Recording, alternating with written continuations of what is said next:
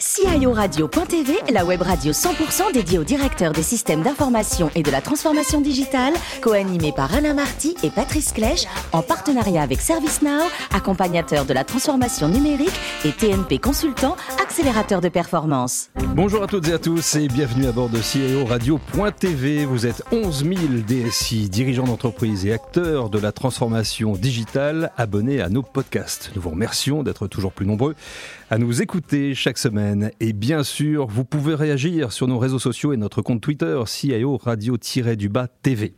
À mes côtés, pour co-animer cette émission, Claire Delalande, Senior Director Marketing France et Med de Service Now, et Guy Le Turc, directeur général et cofondateur de TNP Consultant. Bonjour à tous les deux. Bonjour. Bonjour.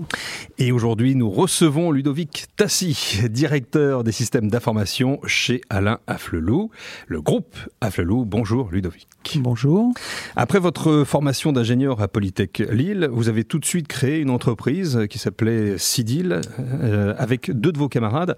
Euh, pas de meilleur emploi que celui qu'on se crée à soi-même? Écoutez, oui, euh, dans les années 93, euh, euh, c'était assez compliqué de trouver, de trouver du boulot, surtout dans le domaine de la recherche, qui était mon, métier premier. Et, comme je faisais beaucoup de développement, effectivement, on a créé une société avec deux de mes camarades, société tournée déjà autour de, l'innovation et du client-serveur. Et malgré tout, peu de temps après, vous avez rejoint Syntegra et là, vous avez goûté aux joies du conseil. Oui, oui, c'était une belle époque où, euh, effectivement les sociétés euh, étaient en train de migrer de systèmes assez, euh, assez centralisés à des systèmes un petit peu décentralisés. On a commencé à parler de clients-serveurs, on a commencé à parler d'outils de, reporting, de data, de data warehouse, etc., etc. Et donc, et donc il y avait plein de choses à faire parce que l'information commençait à sortir un peu des systèmes, des gros systèmes centralisés. Alors, euh, de client en client, vous avez fait euh, sensation auprès de, de l'un d'eux, Bacardi Martini, qui vous a proposé tout simplement de mettre en œuvre ce que vous aviez préconisé. C'est ça. Le DSI de l'époque euh, a trouvé que le, la prestation que j'avais fait euh, sur euh, la partie conseil en conduite du changement était intéressante.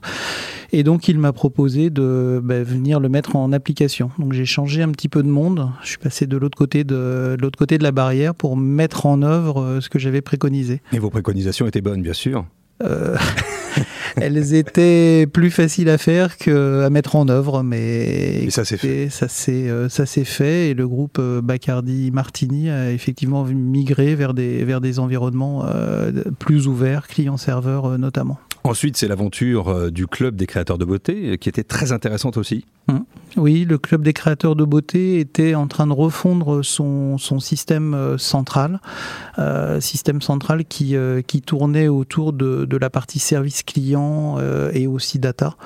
Euh, et donc euh, ils avaient choisi, ils avaient choisi un outil de développement qui s'appelait Couplex à l'époque, qui était un outil de développement client-serveur, outil de développement que j'avais utilisé chez Bacardi Martini. Et donc avec qui avait un peu de mal, qui avait un peu de mal au départ. Qui avait un peu de mal. C'était un outil qui était qui était diffusé par Signon, qui qui avait qui était assez euh, assez complexe un petit peu à utiliser et, euh, et, donc euh, on a mis, enfin on a fait ces développements, ces développements pour le compte du club des créateurs de beauté. À l'époque, L'Oréal, trois Suisses, c'était un joint venture. Un, actionnariat 50-50 entre entre ces deux acteurs.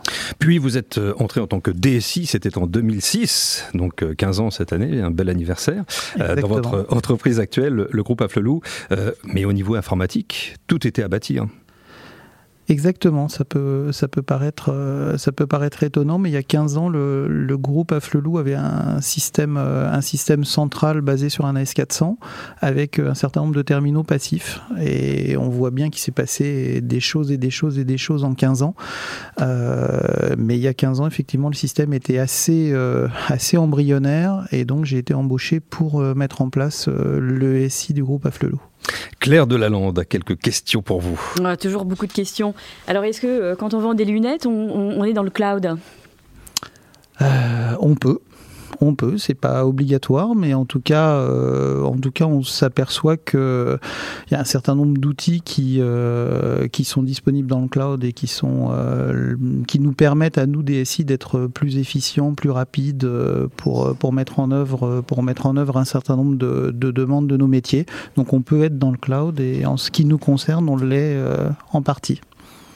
Claire, encore. Et, justement, est-ce que vous avez le, sentiment que vous vivez une transformation, une accélération de votre transformation? Ça fait 15 ans que vous êtes au sein de cette DSI que vous avez bâtie. Est-ce que depuis 2-3 ans, euh, voire depuis un an, avec ce qui se passe dans le monde, euh, il y a une transformation qui s'accélère ou, euh, ou vous êtes sur une progression relativement normée et maîtrisée? Non, mais vous avez raison, ça s'accélère. Euh, c'est aussi étonnant que ça puisse euh, peut-être paraître, j'en sais rien, mais en tout cas, je pensais effectivement que euh, au bout de quelques années, les choses finiraient par être, par être établies, que je finirais potentiellement par m'ennuyer, j'en sais rien, etc. Et je vois qu'avec avec l'explosion de tout un tas de technologies et autres, le champ des possibles s'ouvre et, et ça s'accélère, ça s'accélère fortement, vraiment, vraiment, vraiment. Guy Le Turc. Alors le, groupe euh, Afflelou est, très connu euh, du grand public et notamment euh, très reconnu pour des valeurs d'innovation. Comment vous, en tant que directeur de système d'information, relayez ça au sein de, vos équipes, au sein de, de l'entreprise, pour tout ce qui touche finalement au ce qui est de plus en plus intéressant dans mon travail, c'est euh, d'être passé d'un champ des possibles qui était assez, assez contraint et avec des technologies qui n'étaient pas assez abouties à maintenant un champ des possibles qui est quasi, euh, infini. Et donc mon métier euh, devient de plus en plus intéressant parce que j'ai à montrer justement à mes utilisateurs et à mes métiers que globalement, il n'y a quasi rien d'impossible. Donc on est capable d'à peu près faire euh, faire tout ce qu'on veut maintenant et de faire tout ce qu'on veut pour eux. Euh, donc je dis pas que c'est simple. Euh, il y a énormément de choses de compliquées. la mobilité c'est compliqué. Vous parliez du cloud, c'est pas magique non plus. Et, faire des, des, liens entre le cloud, le on-premise, etc., etc. Il y a des choses compliquées. La cybersécurité c'est aussi aussi très complexe, mais ça devient ultra intéressant parce qu'on est capable de globalement dire oui à tout, voire de susciter euh, de l'intérêt pour euh, tout un tas de nos métiers. Quels sont les, grands défis que vous avez euh, devant vous? On en a, on en a beaucoup. on en a beaucoup. On a des défis qui tournent autour de la supply chain. Il voilà, il se, le monde, le monde se transforme. On fait du B2B, du B2C, et donc et donc on a beaucoup, euh, beaucoup à apprendre euh, sur ces sujets-là, sachant qu'il y a des acteurs qui, euh, qui globalement nous donnent le là. Les Amazon Co donnent globalement la norme. C'est voilà, il n'y a plus de, il a plus de sujets sur ces, sur ces, sur ces sujets-là, et donc nos clients, bah, ils attendent, ils attendent globalement qu'on soit au même niveau que, même niveau que tout le monde.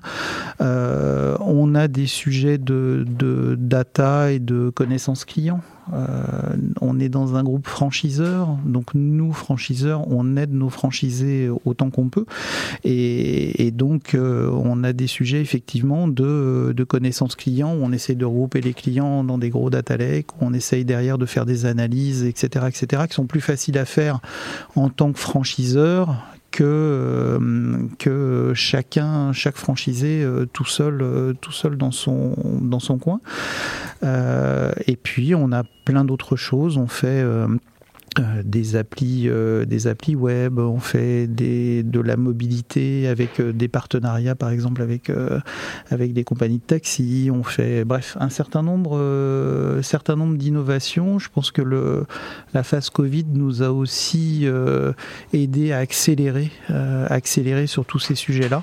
Et donc ça a été un, bon révélateur de, tout ce qu'on pouvait potentiellement mettre en place. On, a travaillé sur des prises de rendez-vous, par exemple, donc des liens entre, entre nos sites web, les agendas de nos franchisés, les magasins, etc. etc. et c'est un, c'est un sujet qui marche très très bien, très très bien aujourd'hui.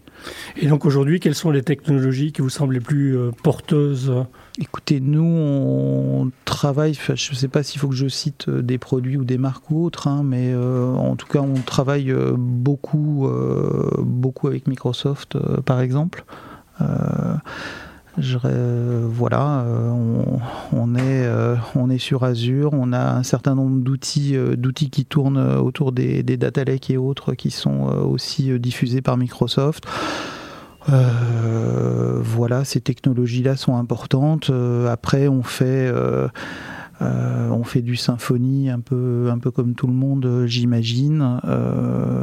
et puis, et puis, on garde quand même, et je, je trouve que c'est assez, assez sympa. On a toujours un AS400 qui, qui traîne quelque part et qui gère notre, notre spécificité métier, qui est la, la centrale de paiement. C'est un outil un peu historique Globalement, il fonctionne bien. Euh, ça tourne. alors, je vais pas dire que ça tourne tout seul, mais voilà, ça coûte pas cher et ça fait le job et ça gère euh, un des composants euh, fondamentaux de la de la société. On n'est pas forcément toujours dans la quête de l'innovation absolue.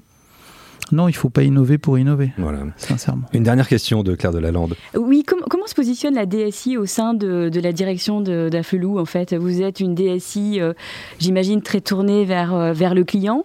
Et est-ce que justement, euh, on attend de, cette DSI de, une performance commerciale? Comment vous, vous positionnez-vous par rapport à ce comité de direction? Alors on est, euh, on est tiraillé entre, entre plusieurs objectifs, le nécessaire euh, run et l'excellence opérationnelle. Et il y a des fois où ça reste quand même compliqué parce qu'il y a des choses, euh, de, on dépend, on, dépend de, je sais pas, par exemple d'Orange, on dépend de data center, on dépend d'un certain nombre de, choses comme ça. Et de l'autre côté, on, on, est perçu comme, euh, on est perçu comme euh, innovant et comme étant capable d'apporter, euh, d'apporter de l'innovation, de l'innovation. Mais de l'innovation, pas pour l'innovation, de l'innovation tournée vers le business et généralement tournée vers l'amélioration du business pour nos franchisés. C'est quand même ça le, le, maître mot, c'est on est au service de, de, nos franchisés. Et justement, à propos de, de franchisés, le développement du groupe Afflelou est absolument impressionnant. 19 euh, pays, je crois, à, ce jour. Comment vous gérez, on peut pas être partout, euh, la mmh. partie DSI à l'international? Vous déléguez? Oui, oui. on a euh, dans, dans, nos deux principaux pays qui sont euh, la France et l'Espagne, euh, on a des DSI locales qui sont rattachées à la DSI Group que je, que je gère. Et après, dans les autres pays, on a des contrats de service parce que les, parce que les, les équipes sont beaucoup plus petites, entre guillemets, et, la DSI est quand même assez centralisée sur, sur Paris. Et donc, on est centre de service pour l'ensemble de ces clients-là. Sauf peut-être l'Espagne euh, qui est assez bah, conséquente. Voilà, l'Espagne l'Espagne a une DSI qui euh, bah, qui me reporte et qui euh, qui reste quand même dans, dans, un giron dans un giron groupe. Mais oui, ils ont une une DSI qui qui nous aiguillonne euh, et qui permet de, qui permet d'aller euh, de temps en temps plus vite aussi. Pour parler un peu euh, RSE, vous êtes un, fervent défenseur de la parité homme-femme. Mm. Vous y trouvez beaucoup d'avantages oui, euh, je, je, suis euh, peiné de ne pas trouver assez de, assez de femmes au niveau, de, au niveau des équipes SI. Alors ça change quand même, euh, ça change quand même et ça change dans deux, enfin, sur deux situations en ce qui me concerne. La partie BI. Euh, pour le coup, euh, j'ai une majorité de majorité de, femmes et, j'en suis euh, très content. Et aussi sur étonnamment sur la partie supply. les derniers recrutements qu'on a pu faire sont, sont féminins. je trouve que ça fait un très bon équilibre entre entre de temps en temps le fait qu'il faille euh, défricher, le fait qu'il faille être un peu équilibriste et euh, de temps en temps euh, dire assez vite oui ou monter des choses assez rapidement sans toujours savoir si, mm. si les fondations seront très stables. Et puis le pendant étant d'avoir des compétences qui voient sur du plus long terme et qui sont capables de construire les choses, construire les choses sur du plus long terme. Et donc moi en tout cas dans ma DSI dans, et dans la société dans laquelle je suis, on a besoin d'avoir ces deux, ces deux types de compétences. On a besoin de, de, de, réagir très vite et de construire sur du long terme. Et vous allez fêter vos 10 ans euh, cette année de, de présence au sein de l'Agora des DSI euh, CIO, euh, dont vous êtes le coprésident. Exactement. quel est son rôle? L'Agora des DSI, donc, euh, c'est un, c'est une association qui, euh, qui regroupe 150 DSI et qui nous permet d'accélérer et de, de, d'essayer de sortir un petit peu le DSI de, de son isolement au sein du CODIR et au sein de sa société en tant que telle. On s'aperçoit, et dans ce groupe de 150 DSI, il y a de, un petit peu tout le monde est représenté, le public, le privé, les très grosses entreprises, les plus petites entreprises, etc. On s'aperçoit qu'on a tous les mêmes euh, problèmes, vraiment. Euh, on les résout avec euh, des moyens différents, une maturité différente, etc. Mais on a vraiment tous les mêmes problèmes. Et euh, si on veut vraiment euh, aller très vite, et on nous demande d'aller de plus en plus vite, c'est beaucoup plus facile de se retourner vers ses pairs pour demander une résolution de, de, tel ou tel souci ou une recommandation, etc. Même parfois face à ses concurrents. Exactement. Exactement. Dans le dans l'agora des DSI, il y a effectivement euh, des concurrents, euh, des DSI concurrents du groupe Afflelou. Mais euh, quand on parle de des fonctionnalités qu'on a à mettre en œuvre, sincèrement, il n'y a pas de là pour le coup, il n'y a pas de concurrence. Et je voulais juste rajouter que l'agora des DSI fait partie de d'une communauté qui s'appelle Agora Fonctions, dans laquelle il y a 18 fonctions de représentées, donc quasi toutes les fonctions de l'entreprise. Il y a à peu près 2000 membres, et ça permet aussi quand on fait des, cross-fonctions, donc des, réunions entre, par exemple, les DSI, les directeurs financiers, euh, les DSI, les directeurs supply, etc., etc., d'avoir en face de nous euh, bah, des personnes avec un répondant différent et qui permettent de mieux comprendre aussi le fonctionnement des uns et des autres dans notre euh, société. Et pour terminer sur une touche un petit peu plus personnelle, vous avez dû être un peu frustré euh, pendant l'année 2020. Vous avez une magnifique passion qui est la plongée que je partage avec vous.